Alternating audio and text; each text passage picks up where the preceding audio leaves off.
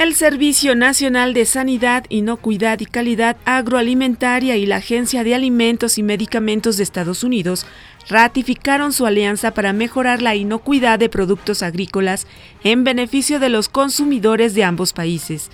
Este lunes se realizaron marchas en diferentes ciudades del país en conmemoración del Día del Trabajo. Obreros, maestros y organizaciones civiles pidieron respeto a sus derechos laborales.